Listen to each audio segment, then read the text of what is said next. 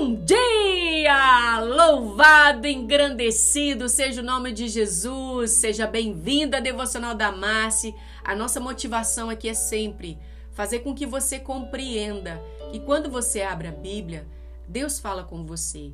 E ao momento que você age em relação àquilo que você está lendo, a sua vida não, não é mais a mesma. A sua vida só tem a tendência de melhorar. E essa é a nossa forma de encorajar vocês diariamente abrir a Bíblia de vocês e praticar. Por isso, sempre damos para você uma porção da palavra diária para que provoque em você uma reação. Não, hoje eu vou ler a palavra.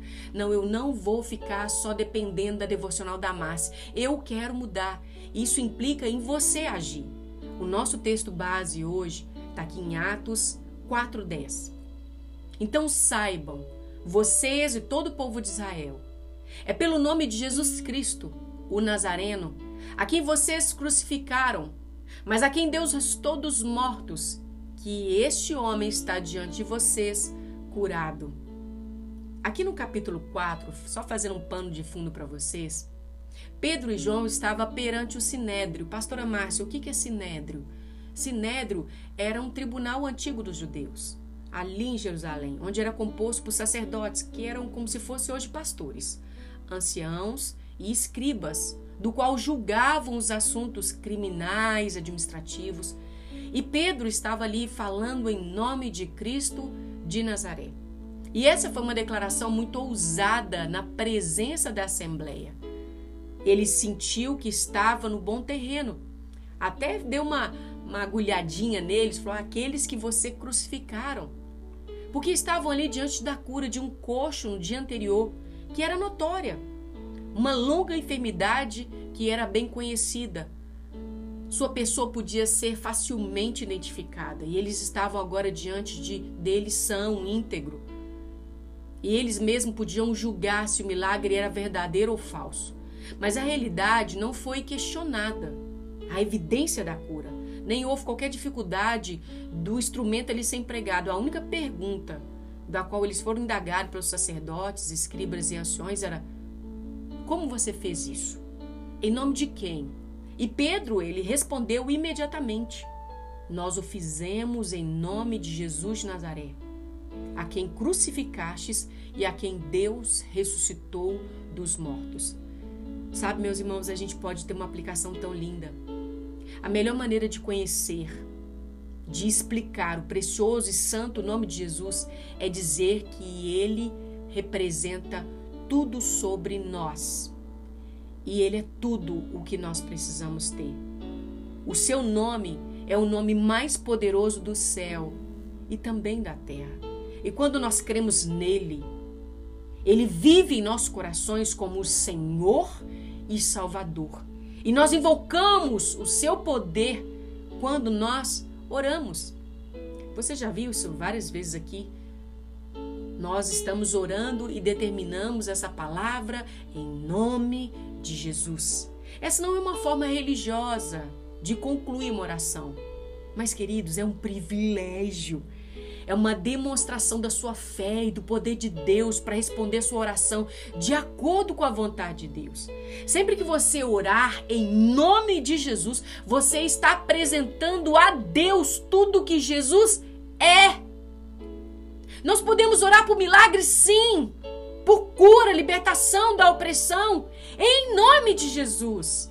Na verdade, podemos orar qualquer tipo de oração em nome dele. Eu acredito que quando nós oramos com fé, usando o nome de Jesus, todo o reino espiritual presta atenção. Olha, Filipenses 2, versículo 9 e 10, diz que o nome de Jesus está acima de todo nome. Aqui o nome de Jesus, todo joelho se dobrará no céu e na terra e sobre a terra. Como nós precisamos compreender o motivo das nossas orações, a validação do nome de Jesus em nossas orações.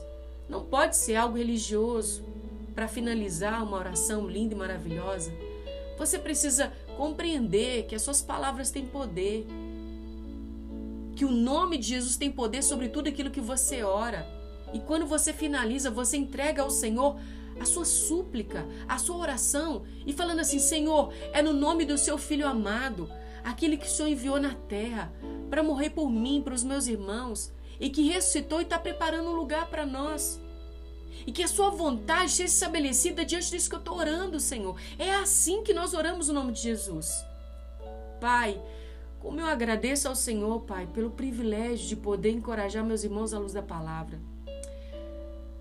É tão simples a leitura bíblica, mas quando nós paramos para ver as entrelinhas, como os apóstolos usavam o nome de Jesus com poder, Senhor, ao ler a palavra, eu vejo como Pedro, ele foi transformado ao longo dos evangelhos. Esse Pedro aqui, ele não somente andou com Jesus, ele validou o poder do seu nome diante de toda uma autoridade em Jerusalém.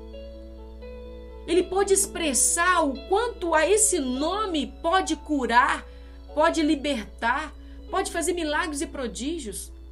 E nós, Senhor, muitas vezes apresentamos esse nome como a finalização de uma simples oração, tipo, ah, Senhor, em nome de Jesus seja feita sua vontade, amém. Pai, nos leva a amar a tua palavra, a compreender as entrelinhas, a validar o poder do nome de Jesus. Senhor, nos leva ao primeiro amor. Nos leva, Senhor, a estar diante da tua presença quebrantados quando falamos o nome de Jesus, quando trazemos à nossa memória tudo aquilo que ele fez por nós. Cada momento na vida dolorosa, cada coroa de espinho em sua cabeça, cada cuspida, cada tapa, cada afronta, cada chibatada, cada cruz ali sangrando pela via dolorosa, cada prego em suas mãos, cada expressão, Senhor, de dor, de ser furado, de ser colocado vinagre em sua boca. Meu Deus, foi por mim, pelos meus irmãos. Senhor, nos leva, Senhor, nos leva a sermos realmente sacudidos por isso que Jesus fez. Não nos leva a ser meramente religiosos, buscando congregar em determinadas é, é, religiões, sem fazer com que isso seja vivo em nós quando estamos sozinhos. Ah, Deus, acende a chama quando estamos sozinhos diante da tua presença, lendo esse livro sagrado. Meu Deus, tem tantos lares que tem tantas Bíblias, mas nenhuma delas é aberta. Meu Deus, precisamos, Senhor, que a luz do Senhor entre em nós. E como poderemos acender a luz se nós não temos aberto a tua palavra? Se ela não tem sido o nosso motivo de, de regra? Se não tem sido o Senhor a nossa prioridade diária quando acordamos? Ô oh, Senhor, tenha misericórdia de nós. Nós queremos conhecer o Senhor muito mais a fundo. Traga sobre nós a responsabilidade de sermos responsáveis por essa intimidade.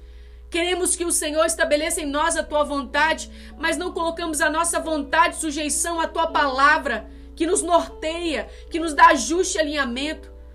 Ah, Senhor Jesus, nos faça trazer à memória todos os dias a validação do poder do teu nome, das promessas faladas e ministradas no Velho Testamento e a sua cumprimento execução no Novo. E o Senhor vive até hoje, dentro de nós, se manifestando ao nosso lado. Nos faça, Senhor, voltar para o lugar de ajuste e validar o nome que está acima de todo nome. É em nome de Jesus nós oramos, pedindo ao Teu Santo Espírito que nos convença do pecado, da justiça e do juízo, que possamos considerar onde caímos e voltarmos ao rumo da Tua vontade. Que haja, Senhor, em nome de Jesus em nós, arrependimento, não remorso que haja dentro de nós um compromisso de leitura bíblica diária, que não sejamos meros pessoas que fazem promessas e não cumprem. Senhor, tenha misericórdia de nós, Senhor. Nós queremos ler tua palavra não por imposição, mas por amar e estar em tua presença. Eu oro agradecida pela oportunidade de encorajar os teus filhos à luz da palavra em nome de Jesus. Amém. Graças a Deus, meu Deus. Queridos, que Deus abençoe você. Se você quiser estar conosco lá no Instagram para ser reavivado pela palavra de Deus, arroba Devocional E no mais, espero que você tenha tido um pouco de vontade de, ao terminar essa devocional, abrir sua Bíblia e falar: Jesus, fala comigo. Espírito Santo, eu estou aqui. Muda minha vida. Chega de viver inconstante, quebrando propósitos. Eu quero viver diariamente lendo a tua palavra. Assim, queridos, a sua vida só vai melhorar e você vai ser reavivado pela palavra de Deus. Até uma próxima oportunidade. Que Deus abençoe você e a sua família, em nome de Jesus.